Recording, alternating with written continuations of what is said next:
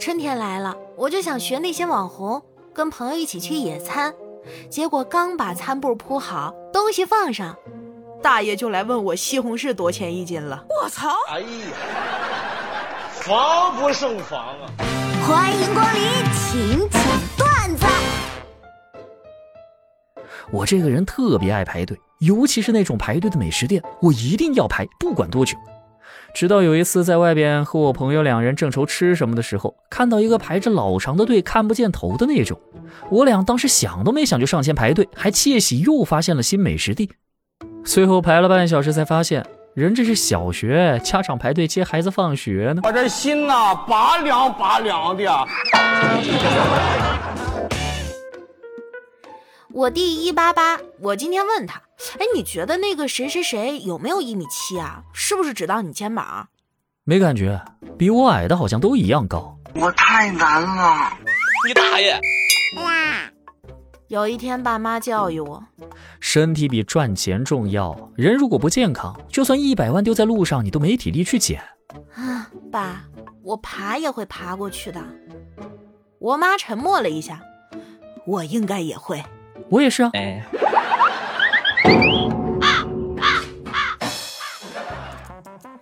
大家猜猜，中国最大的在线教育平台是哪家？新东、学而、猿辅？No No No，正确答案是微博。因为不管你是发微博还是发评论，都能遇到各种老师对你进行在线教育，有的时候呢还能私信一对一辅导。哎，关键是还不收钱。强烈建议微博开屏 slogan 改成：打开微博，随时随地发现云老师。在车上遇到一对双胞胎姐妹，长得那叫一个漂亮，那叫一个美，笑起来特别好看。于是我在心里默默的想，如何的开场白才能显得我比较有魅力，比较不轻浮。后来在心里默念几遍开场白以后，走过去对他们说：“你们俩谁想做我的小姨子？”Nice。班里竞选班长，我们两个石头剪刀布，我赢了，然后他就哭了。所有人都说：“调儿，你看他都哭了，你还要当这个班长吗？”这时候我该怎么说呀？别哭，我是班长，有什么事跟我说。如何看出你喜欢的男孩适不适合你？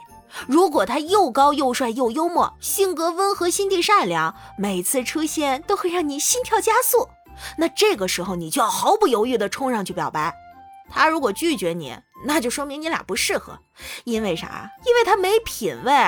咱老话说得好啊。没品位的男人不能要。这人一瘦啊，压不住腹啊。这压的好，白胖白胖。半夜孩子一直哭，说肚子疼，没办法，直奔儿童医院。检查得知没大碍后，整个人都轻松了，和媳妇有说有笑的就从诊室里走了出来。身后传来医生冷酷无比的声音：“把孩子带走。”你什么时候最文静？开学遇老师，操场遇男神，家中遇亲戚，路遇陌生人，而其他的时候，我就像是脱了缰的哈士奇。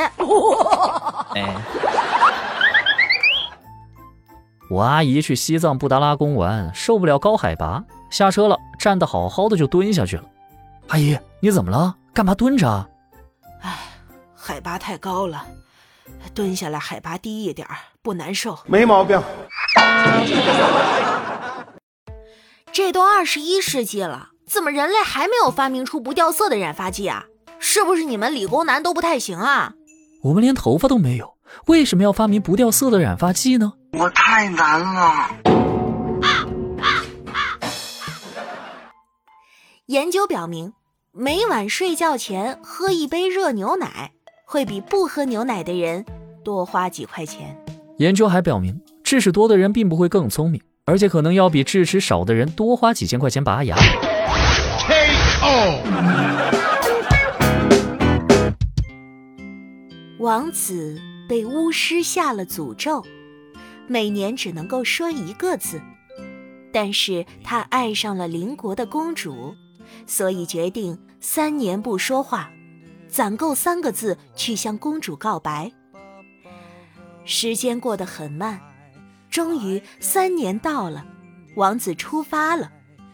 刚出门，踢到了石头，摔了一跤。哎，我靠！